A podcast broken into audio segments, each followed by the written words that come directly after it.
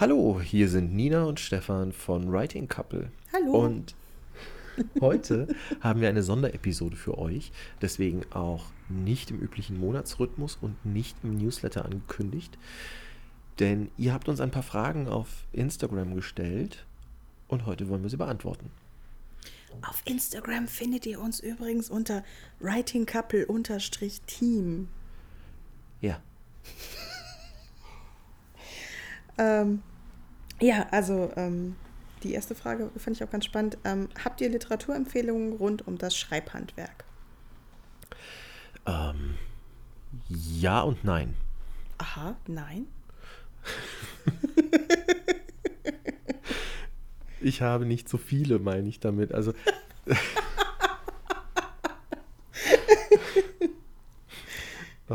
ähm, ein Buch, das ich total gerne lese, ist, was heißt total gerne lese, das mir total geholfen hat. Ähm, ich habe von, ähm, jetzt weiß ich nicht mehr, wie, wie heißt Sylvia Englert. Ich kenne nur ihren ähm, Namen, also der Name Katja Brandis, unter dem sie veröffentlicht, kam mir jetzt nur in den Sinn. Aber Sylvia hat fantastische Schreibratgeber geschrieben, gerade im Bereich Fantasy. Der eine heißt Fantasy schreiben und veröffentlichen, der nächste so lektorieren sie ihre Texte und ähm, dann auch noch einen ganz großen übers Schreiben und Veröffentlichen. Kann ich sehr empfehlen. Ähm, hast ja doch einen. Ja, sogar drei. ähm, ich habe tatsächlich nur zwei gerade zur Hand. Ähm, also das Buch, das ich jedem empfehle, egal ob er Fan des Autors ist oder nicht, ist ähm, Das Leben und das Schreiben oder On Writing auf Englisch von Stephen King. Ähm, einfach aus dem Grund, also ich persönlich lese King ganz gerne, meistens, außer wenn er sich wieder mit 5000 Büchern äh, Beschreibungen. Ich mache es gerade auch. Okay, nein, Entschuldigung. Also ich lese King ganz gerne. Was bei Stephen King aber ähm, spannend ist, er hat sich für sein Buch On Writing oder Das Leben und das Schreiben auf die Sprache und das Handwerk konzentriert. Und meiner Meinung nach kann man da am meisten mit rausziehen. Ähm, egal, ob man jetzt äh, Horror mag oder, oder äh, nicht, oder auch Stephen King mag oder nicht, dann kann man den Teil über sein Leben auch einfach ausklammern. Aber Stephen King hat kreatives Schreiben an der äh, Highschool gelehrt und das merkt man einfach. Ähm, er zeigt einem, wie man äh, sozusagen einen, Schreibwerkzeugkasten zusammenbaut, ähm, indem man einen Wortschatz aufbaut, äh, indem man ähm, die Adjektivitis im Auge äh, behält, wie man Spannung aufbaut und ähm, hat da auch äh, eigene Beispiele und auch sogar eine Schreibaufgabe drin. Und ähm, mir hat das Buch damals sehr geholfen, einfach das, das Handwerk zu lernen. Das hat ja nichts mit Stil zu tun, sondern einfach zu wissen, wie kann ich, äh, wie, wie schreibe ich, um damit einen gewissen Effekt zu erzielen. Und ähm, das, das fand ich ganz spannend. Ähm, das zweite Buch, das ich auch unbedingt jedem ans Herz legen möchte, allerdings gibt es das bisher, glaube ich, nur auf Englisch und mir fällt gerade der Name der Autorin nicht ein. Das heißt From 2K to 10K. Äh, in dem Buch geht es in erster Linie darum, wie man sein eigenes Schreibpensum am Tag ähm, steigert. Aber es, es, zeigt auch viel, wie man äh, seine Motivation fürs Buch auch hochhält oder für die, für die Szene. Also ähm, das ist im Großen und Ganzen, erklärt sie da eine Drei-Pfeiler-Methode, mit der man seinen eigenen Schreibcount äh, für den Tag, also die Wortzahl, die man schreibt, nochmal so richtig pushen kann. Und ähm, das ist neben dem äh, über das Leben und das Schreiben das zweite Buch, das ich regelmäßig auch wieder zur Hand nehme, einfach um ähm, nochmal ein bisschen, bisschen das Handwerk äh, nochmal aufzupolieren, ein bisschen abzustauben, einfach nochmal zu den Basics zurückzugehen und ähm, mit meiner Schreibroutine einfach weiterzuhelfen. Ja, fünf Bücher, unterschiedliche Genre, unterschiedliche Menschen. Ähm, ich glaube, guckt euch die einfach mal an, wenn ihr wollt. Oder empfehlt uns doch gerne noch andere Bücher, die euch wahnsinnig geholfen haben beim Schreiben, wenn ihr welche habt. Ja, als wäre es nicht schlimm genug, dass wir nicht eh schon einen Sammeltrieb-Fetisch für Schreibratgeber haben. Aber immer her damit, ja. Also, ähm, Nächste Frage bitte. wie baut man Spannung auf?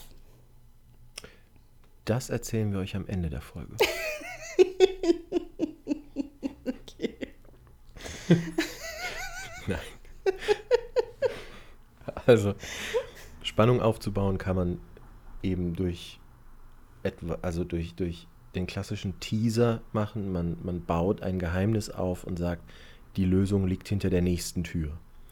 Dann betritt man, schreitet man durch diese Tür hindurch und findet zwar die Lösung auf das erste Problem, auf die erste Frage, aber direkt wieder zwei neue Probleme. Das erzeugt beim Schreiben oder beim Lesen einer Geschichte so einen gewissen Sog. Und Spannung kann man natürlich immer dann erzeugen, indem man dem Leser was vorenthält. So ein bisschen die Karotte vor der Nase des Esels, um es mal ganz plump zu sagen. Wobei ich damit nicht sagen möchte, dass die Leser Esel sind, aber das Bild ist einfach sehr schön. Das ist zum Beispiel ein, guter, äh, es ist auch ein, ein viel benutzter Kniff, aber nur weil, er, weil etwas gebräuchlich ist oder ähm, geläufig heißt das ja nicht, dass es schlecht ist, sondern das heißt nur, dass es gut funktioniert.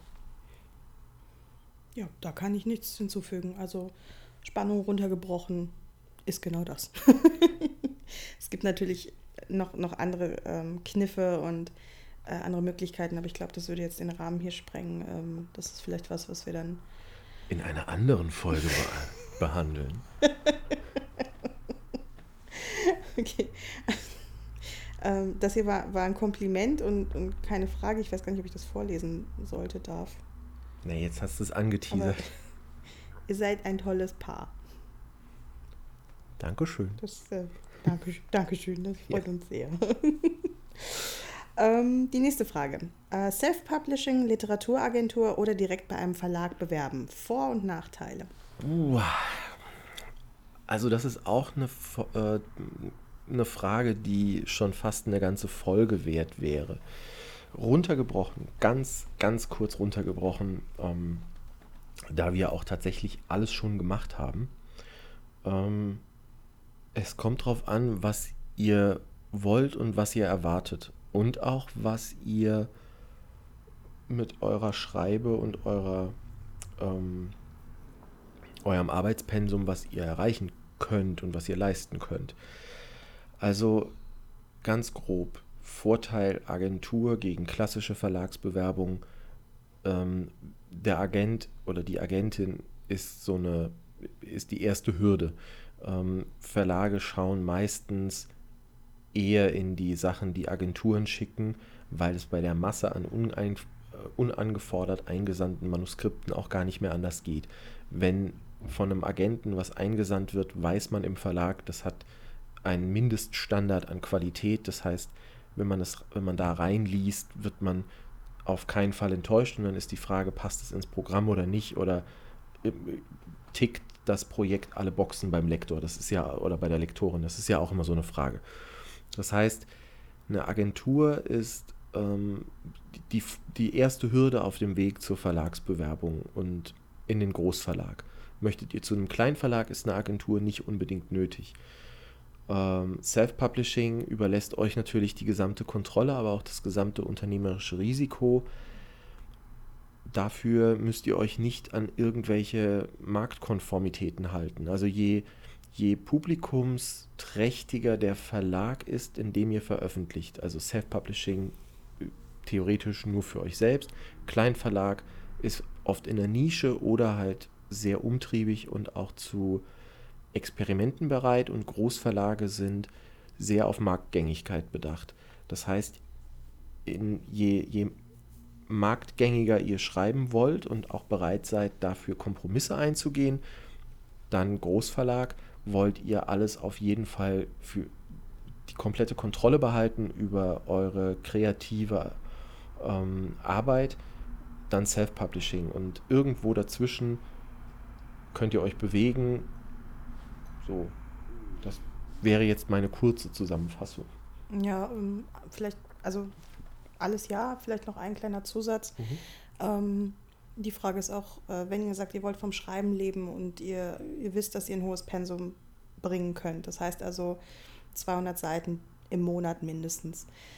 Ähm, dann wäre zum Beispiel Self-Publishing dem klassischen Verlags, ähm, äh, der klassischen Verlagsveröffentlichung vorzuziehen, ähm, weil da finanziell, wenn ihr wirklich monatlich publiziert und, und die Arbeit reinsteckt, euch da auch bekannt zu machen durch Werbung, durch Aufbau einer Community und ganz, ganz wichtig durch die Regelmäßigkeit der Veröffentlichung. Das heißt also, dass die Leute jeden Monat wissen, es kommt ein neuer Band oder Buch oder aus der Serie, Einzelband von euch, dann macht das mit Self-Publishing viel mehr Sinn.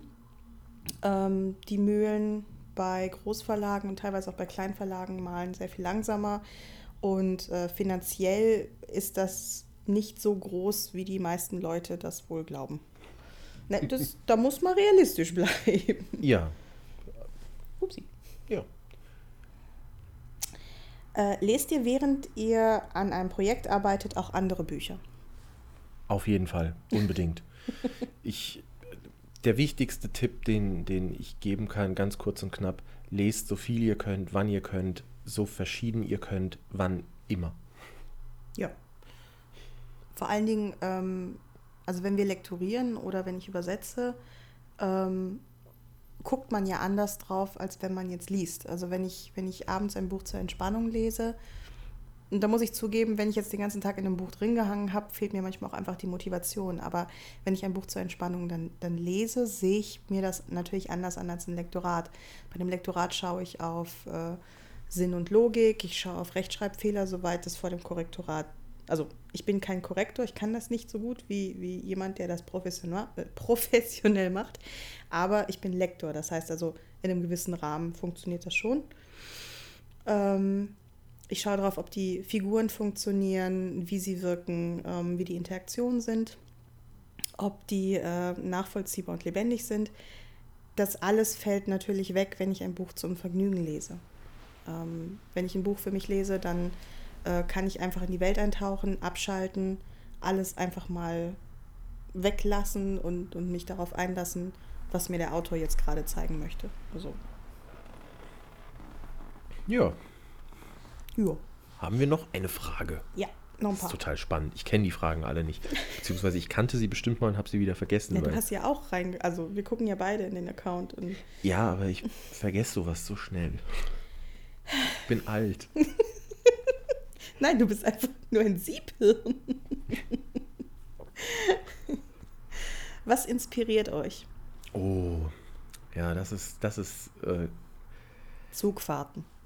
Als, als das noch ging. Also, vielleicht geht es wieder, während ihr den Podcast hört. ich weiß es nicht. Wir aber- hoffen's. Ähm, ich ich sage immer alles und nichts. Ich kann, ich kann selten steuern, was mich inspiriert. Weil wenn ich es genau wüsste und könnte sagen, das XY inspiriert mich, dann würde ich mir ja die Bude mit XY voll kloppen, dass ich an jeder Ecke in meinem Zimmer Motivation finde.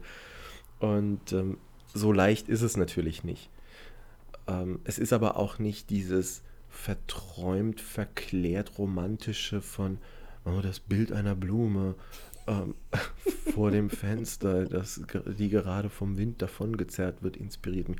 So es kann sein, muss aber nicht. Ähm, manchmal inspirieren mich kurze Zitate in den Nachrichten. Einfach, dass mein Hirn in dem Moment dem Zitat eine andere Bedeutung gibt oder sagt, was wäre wenn? Und plötzlich habe ich eine Idee für eine Geschichte. Manchmal inspirieren mich tatsächlich irgendwelche ähm, Naturschauspiele oder auf Zugfahrten kommen einem gute Ideen, beim Laufen kommen eine gut, einem gute Ideen, beim Spazierengehen. Inspiration ist für mich zumindest nichts, was ich planen kann und was ich an einer bestimmten Sache festmachen kann. Aber ich kann sagen, dass ich Stress ausschließen muss. Also wenn ich gestresst bin, ist, Motivation, äh, ist, ist Inspiration sehr schwer. Hm. Ja, geht mir ähnlich. Also wenn, wenn ich mit Stress kämpfen muss, dann geht's nicht. Oder wenn ich mich einfach nur zukleister. Also ich habe gemerkt, am besten funktioniert Inspiration. Das ist bei mir halt ganz oft Musik und tatsächlich ohne Flachs auch Zugfahrten.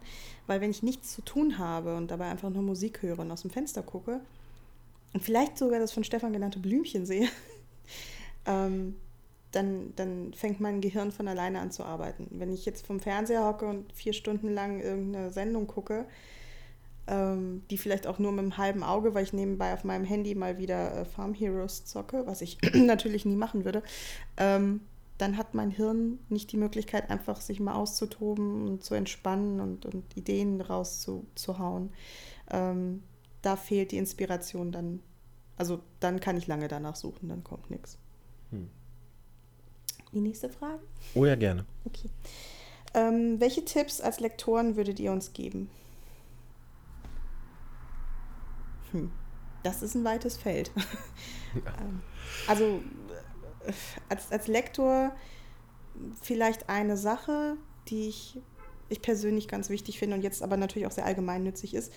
Ähm, gebt nichts ab, egal ob als Bewerbung oder an den Lektor, den ihr engagiert habt oder, oder äh, wenn ihr ins Internet irgendwas stellen wollt, gebt nichts ab, von dem ihr nicht sagen könnt, dass ihr das so schick gemacht habt, wie es geht. Das heißt also Rechtschreibprüfung durchlaufen lassen, den Dudenkorrektor benutzt habt, ähm, guckt, dass alle Flüchtigkeitsfehler raus sind, ähm, dass, dass, äh, dass der Satz nicht Kraut und Rüben ist und irgendwie auf jeder Seite eine andere Schriftart ist mit 15-facher Zeilen zwischen Dings.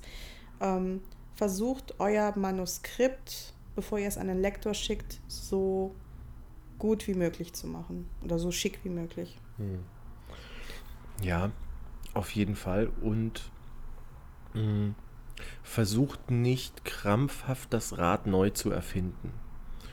Ähm, es gibt natürlich Klischees, die ein bisschen abgeritten sind, aber im Endeffekt erzählen wir gute Geschichten von früher heute noch oder lesen Bücher von früher heute noch, weil sie in gewisser Weise funktionieren und uns ansprechen.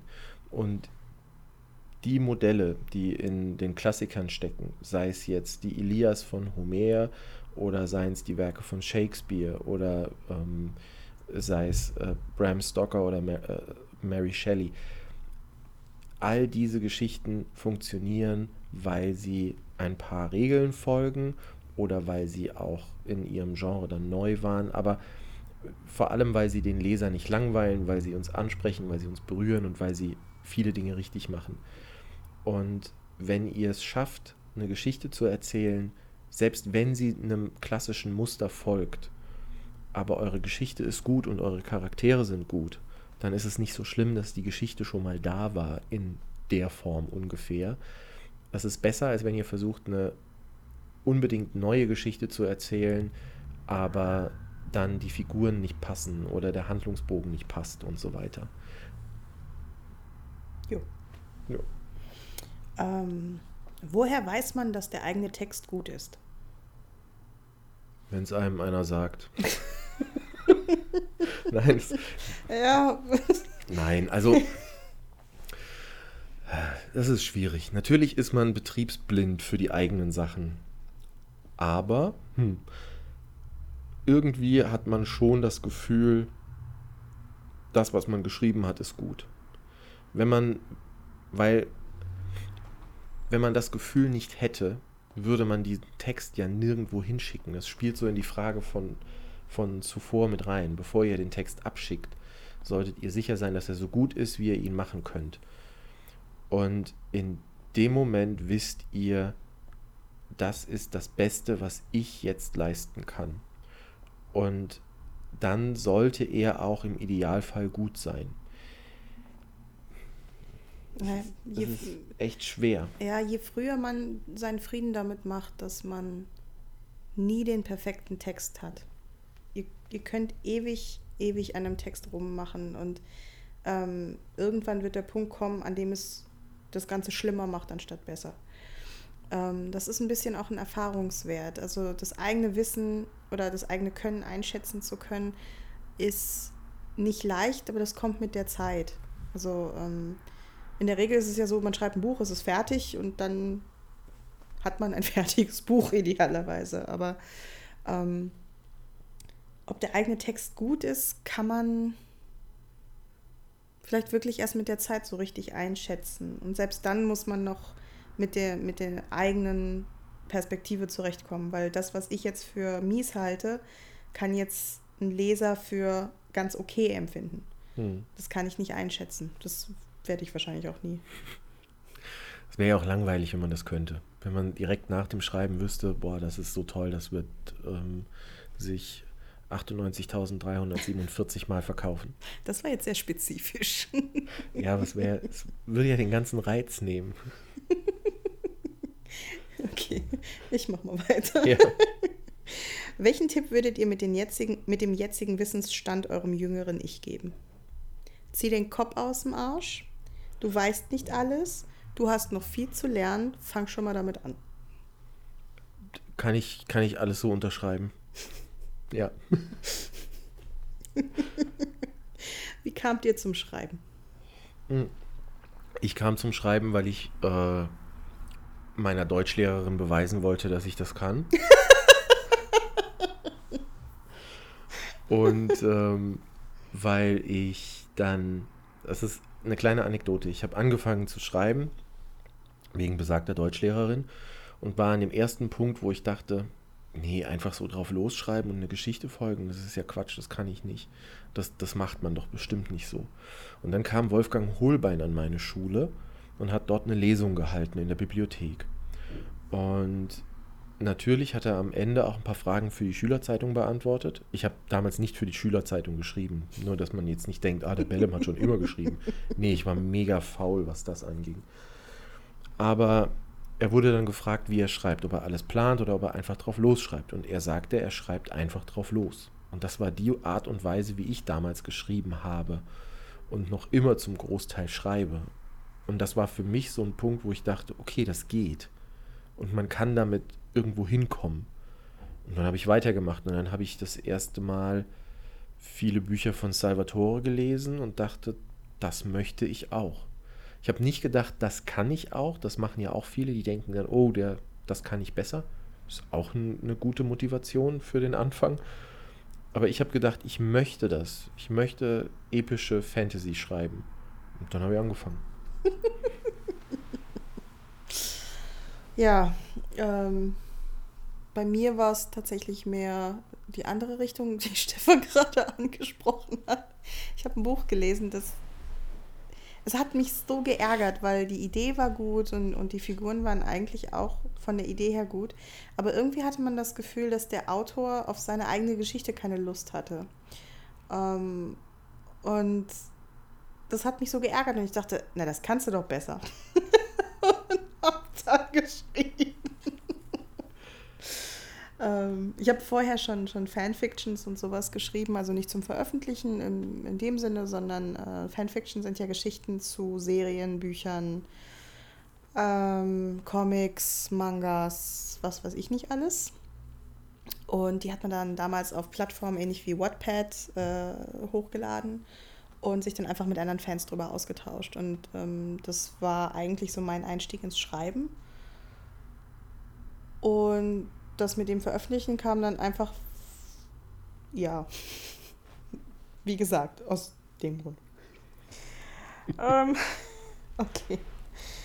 Ähm, wie schreibt man ein Exposé? Ich glaube, das ist was, das können wir hier schwierig, schwierig umsetzen. Ähm, es ist aber, äh, also es gibt viele, viele Seiten im Internet, ähm, wo man die Zusammenfassung findet, ähm, wo man auf jeden Fall äh, was findet, äh, also wie man Exposé schreibt, ist äh, der, ähm, äh, das Handbuch für Autoren heißt es, glaube ich, im Ustrin Verlag. Der Ustrin? Ich glaube, das steht auch hier in meinem Regal. Wenn ich mich nicht irre. Ich bin winzig klein. Wie soll ich in deinem riesigen. Ja, aber das ist nicht das von Ustrin.